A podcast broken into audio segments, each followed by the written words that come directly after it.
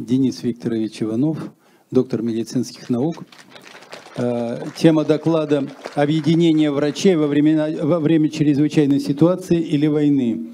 Э, Профанация или жизненная необходимость.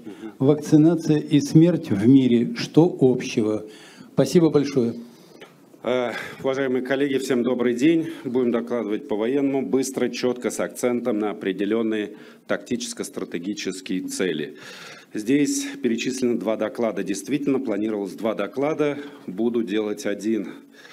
И мы остановимся с вами как раз на теме э, вакцинация и смертность, что общего в мире. Сегодня звучали вопросы о том, а почему же вы не публикуетесь, почему же вы ничего не делаете. Будьте добры, запустить, пожалуйста, презентацию. Отвечаю, сейчас существует только одно мнение, которое представлено сверху, остальные мнения почему-то не слышатся. Я, в принципе, поддержу как раз те доклады, которые сейчас шли, это будут просто подтверждающие вещи. А вот мы теперь переходим к основному докладу. Вакцинация и смертность. Я не имею морального права э, говорить о том, что идет вакцинация, потому что к вакцинации данные экспериментальные уколы никакого отношения не имеют. Итак, что касаемо публикуемся мы или не публикуемся. Вот э, смотрите, вышла статья с таким простым названием, как э, «Возможности фрактального анализа в коррекции организации медицинской помощи». Ну, она вышла и вышла в Аковском журнале, была проверена, все как полагается, до того момента, пока э, на нее не сослались в письме, которое отправили в Госдуму. Дело в том, что в этой статье, э, основываясь сугубо на официальных данных, чтобы никто нас ни в чем не уличил, мы просто э, задавали вопросы и в конце сделали выводы, что любые организационные решения надо принимать после анализа поступившей информации. И поэтому в редакцию тут же прибежали э, местные э, силовые структуры ФСБшные и стали задавать вопрос, а как вы пропустили такую статью. Впервые в этой статье мы дали просто аналитику, мы собирали информацию. Игорь Алексеевич, ваш хлеб не отбираю никоим образом. Значит, и что же получилось? А, собиралась статистика с официальных сайтов. Вы посмотрите, пожалуйста, март 2020 года – это количество стран, в которых вдруг возникла инфекция. 138 стран. А мы помним, что в марте 2020 года нам рассказывали инкубационный период от 2 до 14 дней. И вдруг 138 стран после выступления э, человека, исполняющего обязанности главы ВОЗа, который не имеет медицинского образования, ему показалось, что это вроде бы как пандемия. 138 стран. Как мы можем это объяснить? Вот, вот это вот резкое увеличение. Только два есть объяснения. Объяснение первое, что были розданы уже так называемые тесты ПЦР, и они фальшиво на них основывались. И объяснение второе, искусственное распространение. И первый и второй случай нам говорит о том, что это не естественная инфекция. Естественная инфекция шла бы вот так. Пришла на один континент, тут немножко заразила. А, а это я. Да пришла бы на второй континент, тоже немножко заразила. И так бы и шло. Но не 138, это предыдущего докладчика слайды. К вопросу о цифровой экономике.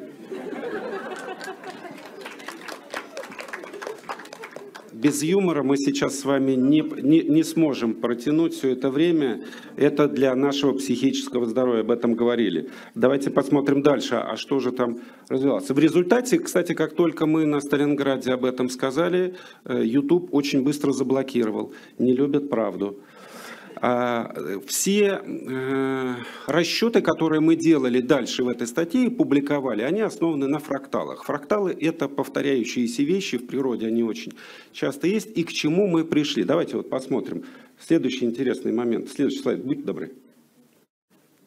Он не туда не... Вот, вот, вот посмотрите, Россия. Это график, который основан на том, что использовались фрактальные вещи. Да? Вот у нас есть очередной пик. Игорь Алексеевич, все совпадает. Да? Вот, вот смотрите, вот это расстояние 6 месяцев. Да? И вот смотрите, какой интересный момент. Если бы это все природное шло, мы бы вот так вот опустились, здесь было так, и вот так бы мы стихли, стихли, стихли. Тренды остаются на повышение. А знаете, вот это вот когда началось? Правильно, 16 июня. когда вдруг объявили о том, что мы начинаем массовые уколы, потому что наш гарант повстречался с еще одним человеком на Женевском озере. Да? И началось. Посмотрите, это же ведь не останавливается, это идет кверху.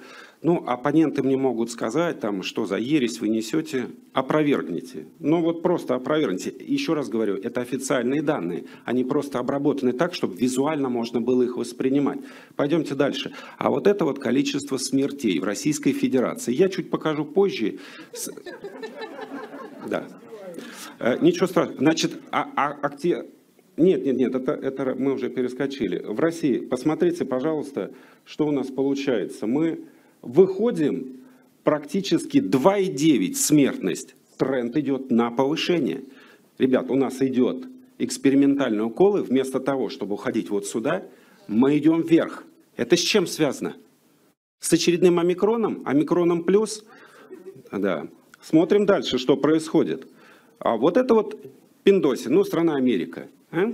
Что здесь у нас идет? А, а, а у них на самом деле те же волны. И самое главное, вот этот вот 6 три месяца, оно везде превалирует. Поэтому и стали орать, а давайте через три месяца уже мы, мы должны остановить угрозу распространения. Да? Ну, пойдем дальше.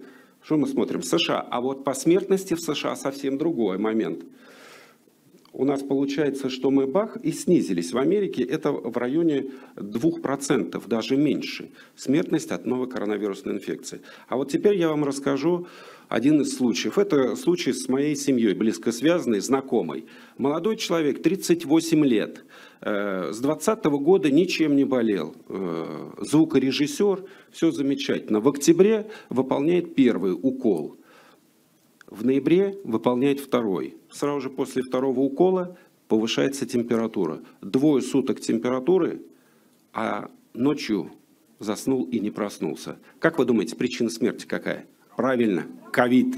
Ковид. Ковид, никакой тромбоз никакие постинфекционные осложнения. Ковид. Вот таким вот образом и формируют статистику. Э, значит, если кто-то там опять скажет фейки, распространяют те, кто нас смотрит, э, все это есть, история болезни есть, и данные все есть. Так что не получится. Следующий слайд, пожалуйста. Э, ну, как-то, да, ну, техника сегодня тоже, видите, хоть и хочет попрепятствовать, ничего в нее не получится. Вот, пошли. А, а вот теперь Израиль. Ну, таки мы всегда равняемся на эту страну, говорим, что у них так все хорошо. Я хочу обратить внимание на следующие моменты. Вы смотрите, раз у нас пик полтора процента заболевших от всего населения, да? Не, мы не остановились, мы начинаем продолжать уколы. 2,3% от населения, третий пик, который сейчас прилетел. Посмотрите, это на сентябрь-октябрь. 2,6%. Мы поднимаемся. Что это показывает? Нам что, уколы уменьшают заболеваемость, уменьшают пики? Нет, мы идем в рост.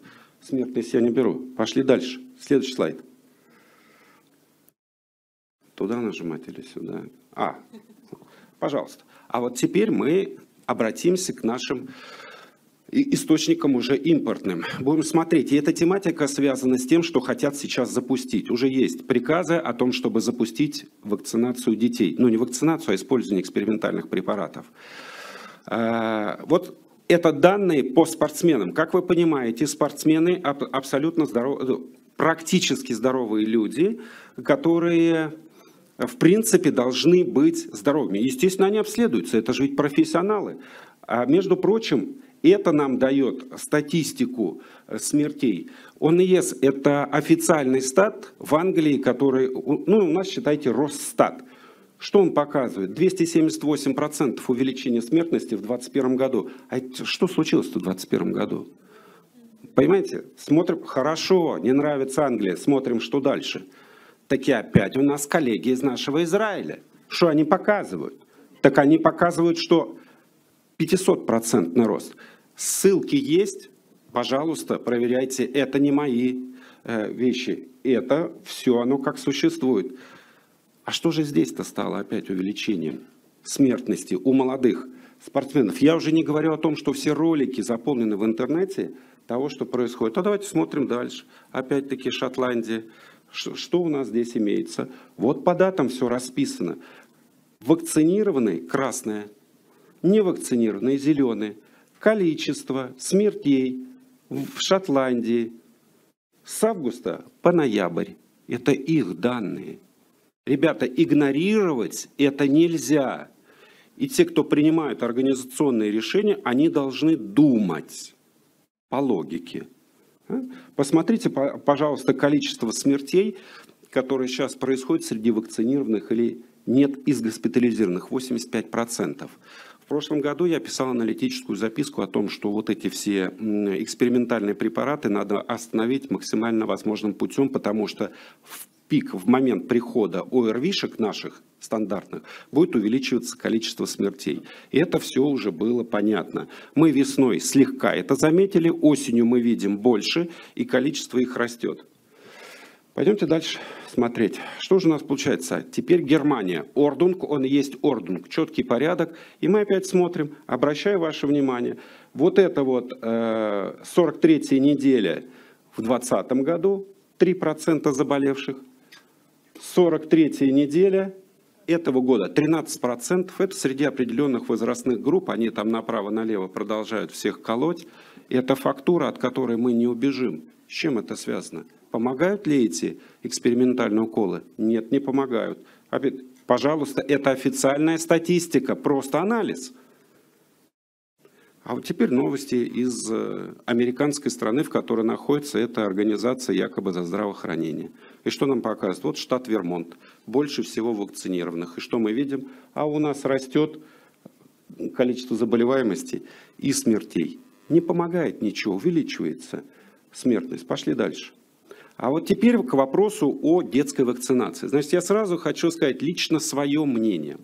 Все, кто будут принимать решения в отношении старта э, вакцинации у детей, не учитывая эти данные, это фактически преступные решения. А за любые преступные решения, неадекватные, всегда есть определенные наказания. Они это должны понимать. Обращаю внимание, значит, вот это средний показатель смертности за 5 лет. То есть каждый год в течение последних 5 лет умирает порядка 17 детей.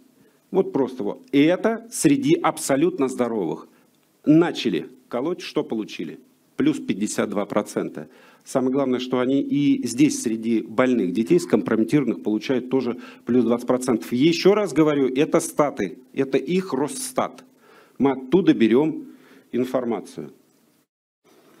Продолжая тематику. А это уже статья у нас идет от конца ноября от наших азиатских коллег и друзей. Конечно, оппоненты мне скажут, ну и что, миокардит, один миокардит на 2680 человек у молодых. Да. А вот теперь, пожалуйста, умножьте это на миллионы, ну, сохраните пропорцию. И тех, кто сталкивался с миокардитами, хоть раз ввел пациентов, понимают, насколько это тяжелая патология.